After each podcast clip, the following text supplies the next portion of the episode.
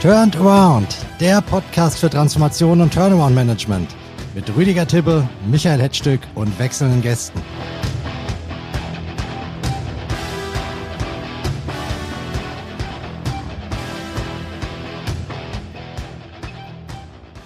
Das war unser rockiges Intro und damit begrüße ich Sie zu einer hoffentlich ähnlich munteren neuen Folge von Turnaround. Wir befassen uns heute mit den Phantomen der Restrukturierungswelt, den Debt Force. Wenn es finanziell eng wird und frisches Geld her muss, ist es oft schwierig mit den Banken. Viele scheuen das Risiko und Kredite mit schnellen Tilgungen sind auch nicht gerade das Richtige für Unternehmen, die gerade eine Transformation durchlaufen. Auf dem Papier bieten Kreditfonds eine potenziell interessante Lösung für dieses Finanzierungsproblem. Aber wo sind sie? Beim Restrukturmarkt sieht man sie kaum. Heute aber hier bei uns. Unser Gast ist Christian Fritsch, der Gründer des alternativen Kreditgebers ELF Capital. ELF heißt European Lending Fund, operiert aus Frankfurt heraus und verwaltet 300 Millionen Euro an Kapital, das bald auf eine Milliarde Euro erweitert werden soll. Kann das ein interessanter Finanzierungspartner für Sie und Ihre Kunden sein? Machen Sie sich selbst ein Bild hier in unserem heutigen Podcast. Herzlich willkommen, Christian Fritsch. Schönen guten Tag zusammen. Und natürlich auch herzlich willkommen an meinen Partner in Crime, Rüdiger Tibbe. Ja, recht schönen guten Tag aus München. Herr Tibbe, fangen wir mal mit Ihnen an. Wie entwickelt sich denn aktuell so die Finanzierungssituation bei Restrukturierungsfällen in Deutschland? Gibt es da einen Engpass an passgenauem Fremdkapital? Ein Engpass würde ich jetzt nicht sagen. Ähm, ich würde nur sagen, es ist eine übertriebene Vorsicht, insbesondere wenn es ums produzierende Gewerbe und hier Automobilindustrie geht, merkt man schon eine gewisse Zurückhaltung.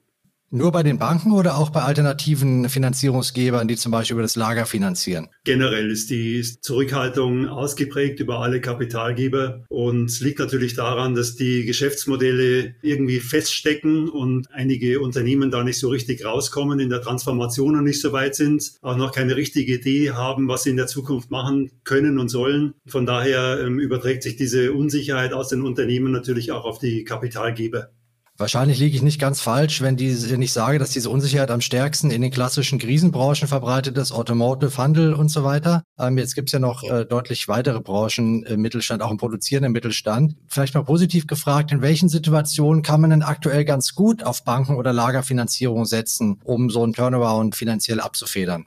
Also ich denke, überall da, wo Sie ein belastbares Geschäftsmodell haben, was auch in die Zukunft trägt, werden Sie sich leicht tun, ähm, Kapitalgeber zu finden, weil das Geld ist da. Das Problem ist halt immer, wie belastungsstark, wie resilient ist mein, ist mein Geschäftsmodell, mein Unternehmen? Wie kann ich potenziellen Krisen entgegenwirken? Habe ich da ein richtiges oder ein professionelles äh, Risikomanagement aufgesetzt?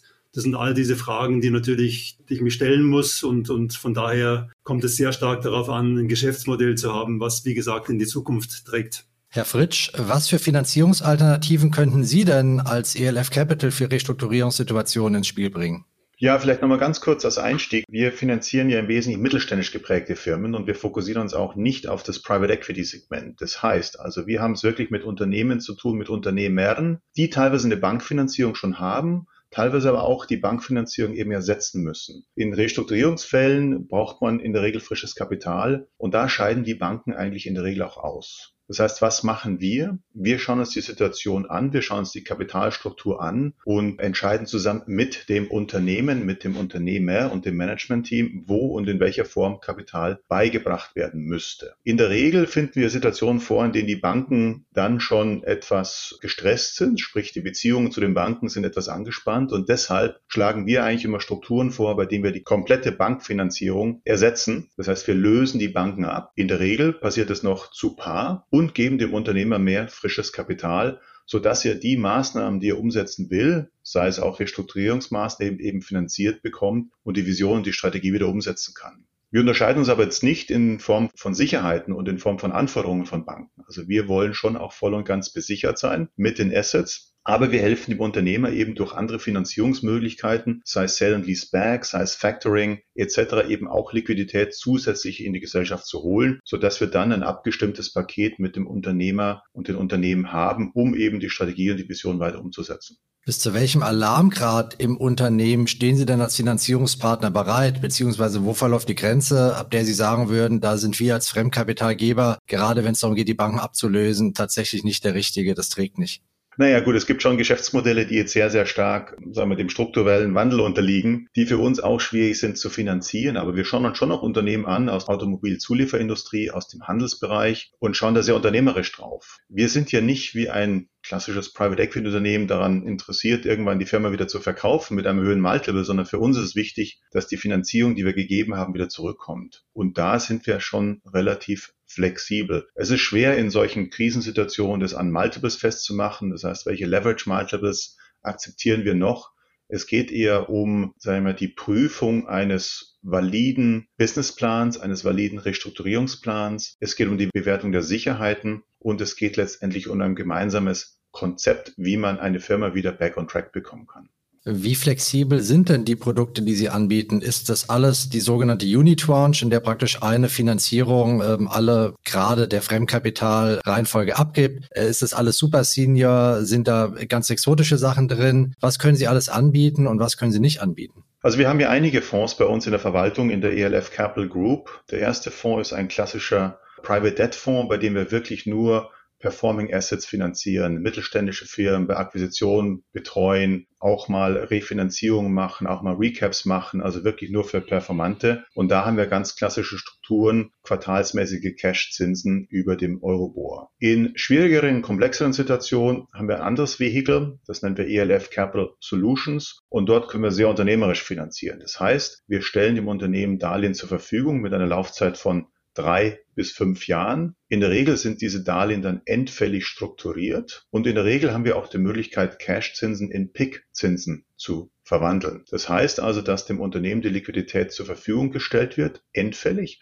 und dass teilweise die Zinsen eben auch kapitalisieren und hochlaufen bis zum Ende der Laufzeit. Das ist extrem wichtig, weil eben im Vergleich zu einer klassischen Bankenfinanzierung, die eine Tilgung erfordert, hier in unserer Struktur dem Unternehmen die Liquidität nicht entzogen wird, sondern der Unternehmer behält die Liquidität, mit der er arbeiten muss. Wir haben dann auch noch die Möglichkeit, wenn wir sehr, sehr unternehmerisch finanzieren, auch noch mit dem Unternehmer eine Art Equity-Kicker, ein Warrant, der ist meistens synthetisch zu vereinbaren, um unsere Risikoposition eben hier auch noch adäquat zu bepreisen. Wie viel kostet denn der Spaß im Vergleich zu Bankkrediten? Ich nehme an, diese Flexibilität, die kommt nicht als Free Lunch daher, oder?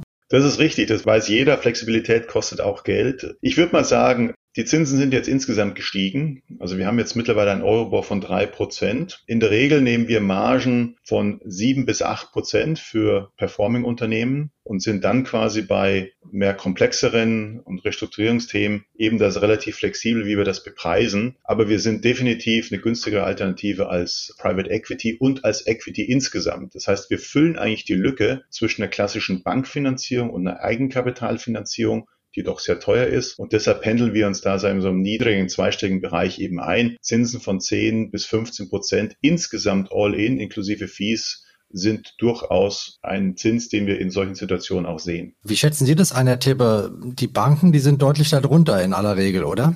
Ja, die sind schon drunter. Nur ist natürlich so, wie eingangs äh, von Herrn Fritz schon gesagt, das ist, ähm, das Wort unternehmerisch ist da gefallen. Das ist natürlich bei den Banken äh, komplett ausgeblendet. Wenn Sie sich deutsche Geschäftsbanken anschauen, das sind die ausländischen vielleicht ein bisschen anders. Aber die deutschen sind ja per se erstmal unnahbar halten sich für unfehlbar und nutzen dann auch diese Unangreifbarkeit für sich aus, sodass es hier schwierig ist, unternehmerische Geschäftsmodelle oder Finanzierungsmodelle zu entwickeln. Da brauchen sie einfach einen Kapitalgeber, der auch diese Komplexität intellektuell durchdringt. Und das spreche ich den deutschen Geschäftsbanken einfach ab. Die fahren ihre Story einfach durch, die haben Governance etc. und sind gar nicht so, können gar nicht so beweglich sein. Und von daher ist mir in der Restrukturierung ein ähm, Partner, der auch unternehmerisch denkt und handelt, äh, wesentlich lieber. Hinzu kommt ja auch noch, Sie haben auch noch mal einen Partner für die Due Diligence. Ja, das ist ja auch etwas, gerade in der Restrukturierung muss es schnell gehen. Ja, natürlich, wir sind Restrukturierungsexperten, aber uns ist es auch immer lieber, wenn nochmal ein Geschäftspartner, der auch aus dem Bereich kommt, auch nochmal mit drüber schaut nach dem Vier-Augen-Prinzip. Weil wenn man in die Restrukturierung einsteigt, auch wenn man alles abgesichert hat, es ist ja trotzdem ein, zunächst mal in der ersten Zeit, in den ersten sechs Monaten nach Einstieg, erstmal ein, ein Flug von Tag zu Tag. Und jeder Tag birgt neue Überraschungen. Und das ist eben wichtig, einen starken Partner an der Seite zu haben. Also vielleicht hierzu nochmal, wir sehen ja ab und zu, wenn wir in Situationen gerufen werden, dass die Beziehungen zu den Banken doch sehr angespannt sind. Ja, ist ja kein Wunder. Ich meine, man, man hat ein Darlehen und irgendwie ist dieses Darlehen in, in Not geraten und insofern sind die Banken da schon sehr, sehr zurückhaltend. Meistens hat man ja auch einen Bankenclub oder Bankenfinanzierung über verschiedene Elemente hinweg, von der Immobilienfinanzierung über Garantien, über Wale, Bürgschaftsthemen, Warenlagerfinanzierungen, Unternehmensfinanzierung, sodass man dann Potpourri von Banken hat und das ist in einer schwierigen Situation extrem anstrengend und mühsam, diese Banken allesamt in einen, sagen wir, konsensualen Bereich zu bringen bringen. Das heißt, manche eine Bank will komplett raus, die andere Bank will dabei bleiben, die andere will links rum, die andere will rechts rum. Und das ist ja genau in einer angespannten Situation relativ schwierig. Deshalb ist unser Petitum eigentlich immer, man räumt einmal diese komplette Bankenfinanzierung auf, gibt eine klassische Finanzierung hinzu und überlegt sich dann, welche anderen Elemente Sale and Lease Back, Factoring und so weiter brauche ich wirklich. Und da sind wir natürlich auch immer bestrebt, eigentlich der einzige große besicherte Gläubiger zu sein, weil wenn es mal etwas schwieriger wird, dann kann man eben diese Gespräche führen und dann kann man auch entscheiden, wie geht man voran im Sinne des Unternehmens, im Sinne der Eigentümer und auch im Sinne der Mitarbeiter. Das ist uns eigentlich immer auch ganz wichtig. Und in der Regel geht es ja auch darum, dann frisches Kapital nochmal an den Tisch zu bringen. Banken tun sich da extrem schwer. Wenn mal ein Darlehen von dem klassischen Firmenkundenbereich in den Workout-Bereich gewandert ist, dann möchte ich mal behaupten, dass es für eine Bank extrem schwierig ist, in dem eigenen Kreditkomitee hier nochmal neue Finanzierungsmittel bereitzustellen. Und das ist das, was wir machen. Und deshalb auch, was Rüdiger Tibbe gesagt hat, ein unternehmerischer Partner, unternehmerischer Ansatz ist, glaube ich, in solchen Situationen sehr, sehr wichtig. Das sehe ich genauso. Gerade so dieses, diese One-Stop-Solution, ähm, dieses Aufräumen, gerade wenn Bankenkonsortien involviert sind, was ja meistens der Fall ist, die sich untereinander auch nicht grün sind und dadurch den Prozess eben verzögern, verlängern. Dann kommt Politik ins Spiel. Wer geht ins Lead? Äh, welcher CRO soll kommen? Da bekabbeln sie sich schon untereinander wieder. Und äh, da ist es einfach wichtig, einen starken Partner an der Seite zu haben, der eben auch diese, diese finanzwirtschaftliche Seite aufräumt. Und das ist natürlich immer, ähm, um das abzuschließen, es ist natürlich keine Dauerlösung, weil es viel zu teuer ist. Nur in dieser Situation ist es, glaube ich, das Schnellste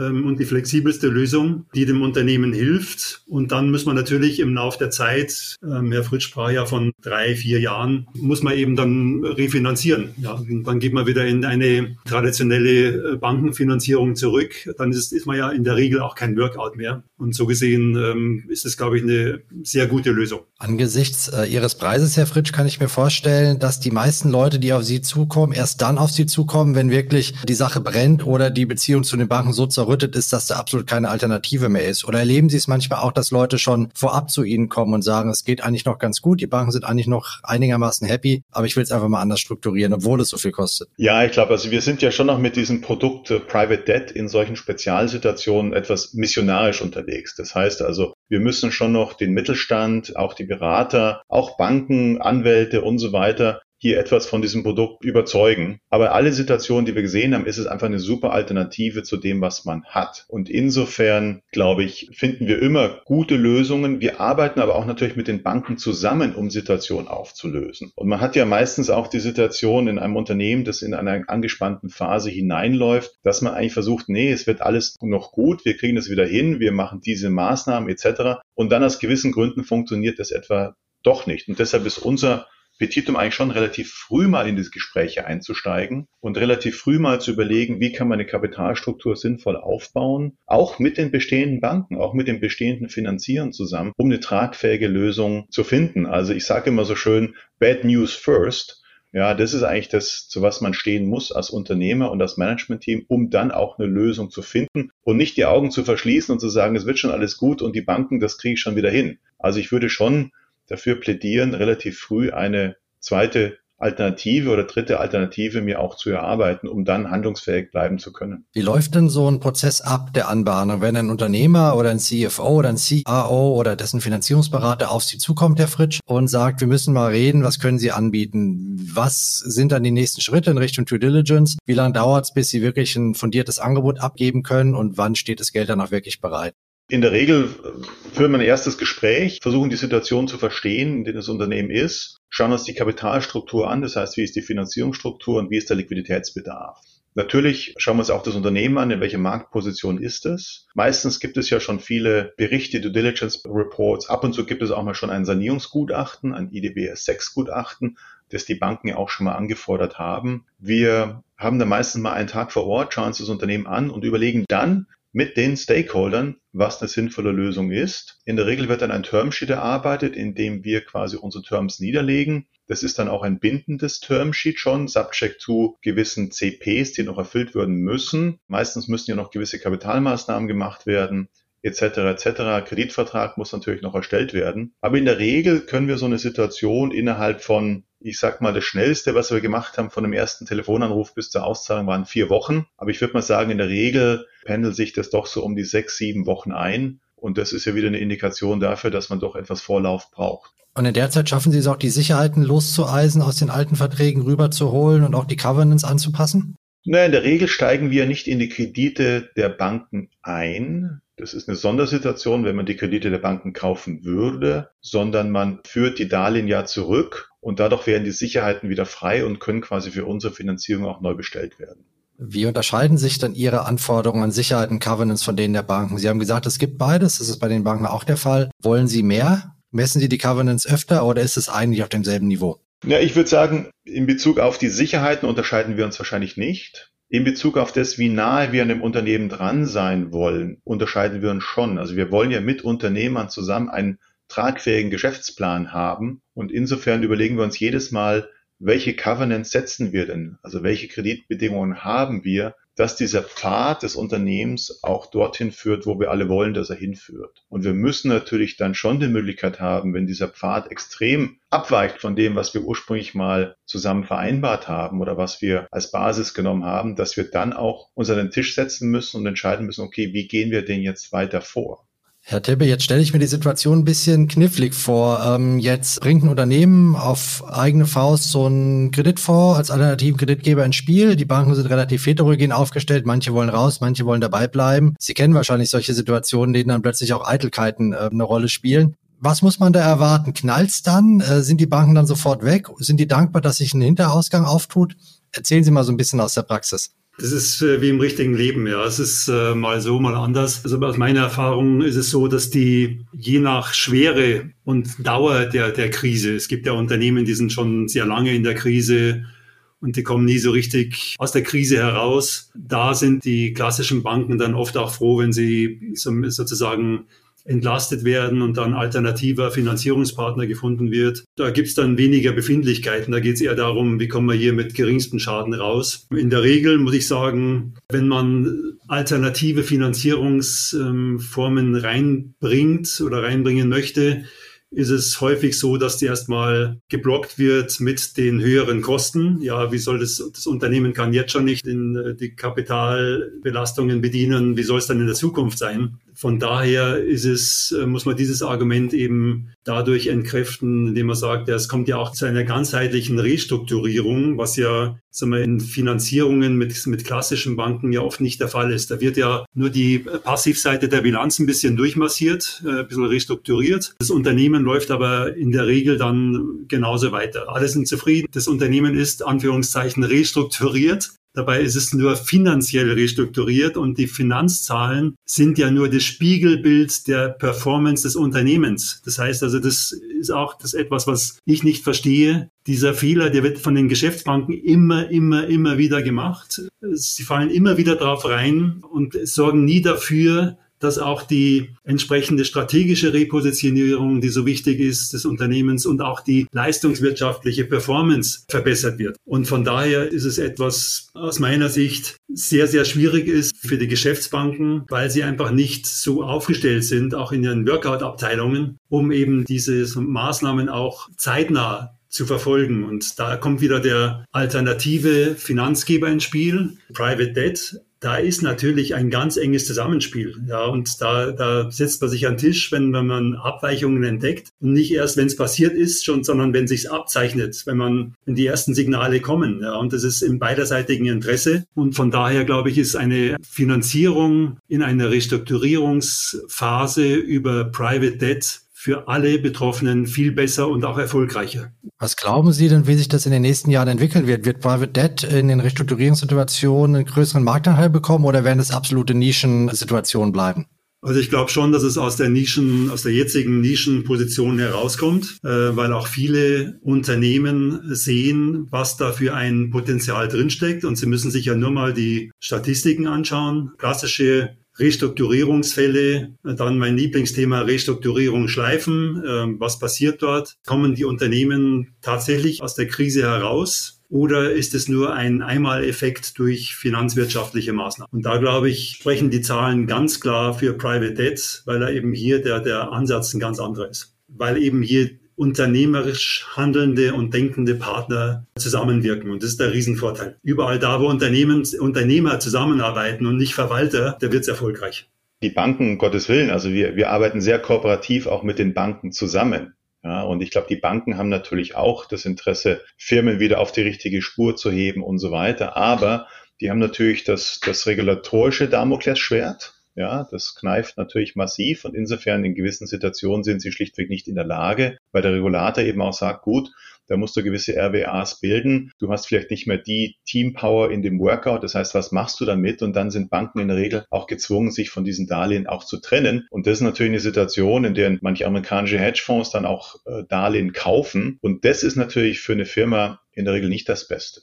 Ja, und deshalb appelliere ich wirklich da, daran, auch in Situationen, vielleicht auch relativ früh, einfach mal mit äh, klassischen Debtfonds, die auch komplexere Situationen machen können, wie uns bei ELF zu sprechen, dass wir da mal eine Alternative anbieten können. Und dann hat man das Unternehmen zumindest mal eine Alternative und wird nicht vor vollendete Tatsachen gestellt und muss dann kurzfristig agieren und die Liquidität tropft und tropft aus diesem Unternehmen hinaus. Ja. Dann kommen wir jetzt zu den Schnellfeuerfragen. Ich habe für Sie beide noch eine mitgebracht, die Sie bitte ganz kurz und knackig beantworten müssen zur Abschlussrunde von Turnaround diesmal. Die erste geht an Rüdiger Tibbe. Warum gibt es denn so wenige Transformations- und Restrukturierungsfälle, in denen Debt-Fonds-Finanzierung zum Einsatz kommen? Ich glaube, da ist, eine gewisse Zögerlichkeit seitens der, der Unternehmen. Es ist zu teuer. Was kommt da auf mich zu? Verliere ich die Kontrolle total? Ich glaube, das ist einfach das, die Unwissenheit, ob der exakten Einzelheiten, die da auf ein Unternehmen zukommen. Das ist für mich der Grund. Und ich betone nochmal, ich glaube, dass äh, Private Debt auf jeden Fall eine steigende Tendenz haben wird.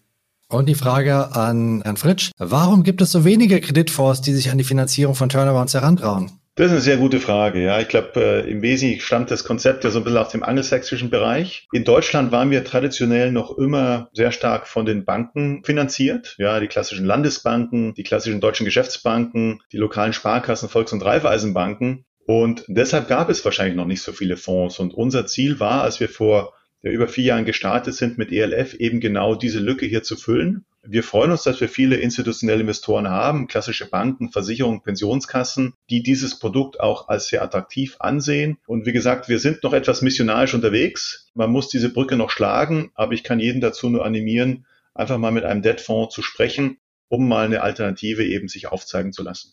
Vielleicht haben wir damit heute den ersten Schritt getan mit Turnaround. Ich glaube, das Thema Unwissenheit und Berührungsängste haben wir adressieren können hier. Zumindest weiß man jetzt, womit man es zu tun hat. Ich bedanke mich bei Ihnen ganz herzlich. Die Zuhörerinnen und Zuhörer werden selber entscheiden, womit sie es bei den Kreditfonds zu tun haben. Mit einem Phantom, wie unser Titel suggeriert, Nischenplayern, vielleicht sogar einer echten Alternative. Das wird jeder anders entscheiden. Wir werden es sehen, hoffen aber, dass wir heute ein bisschen Licht ins Dunkel gebracht haben. Die Kontaktdaten von Christian Fritsch für alle Fälle finden Sie in den Show Notes. Christian Fritsch ist in Wirklichkeit gar kein Phantom. Er sitzt in Frankfurt, hat knapp zehn Leute in seinem Team und ist offen für Transaktionen. Funken Sie ihn gerne mal an. Mein Tipp, er hat Geld. Es könnte sich lohnen. Umso mehr freue ich mich, dass sich heute die Zeit genommen hat, hier bei uns mitzumachen bei Turnaround. Danke an Christian Fritsch und danke an Rüdiger Tippe. Dankeschön, hat Spaß gemacht. Danke, danke auch. Und das war's schon wieder für heute bei Turnaround. Ich hoffe, unser Podcast war unterhaltsam und aufschlussreich. Danke fürs Zuhören und bleiben Sie uns gewogen. Ihre Rüdiger Tibbe und Michael Hetzstück.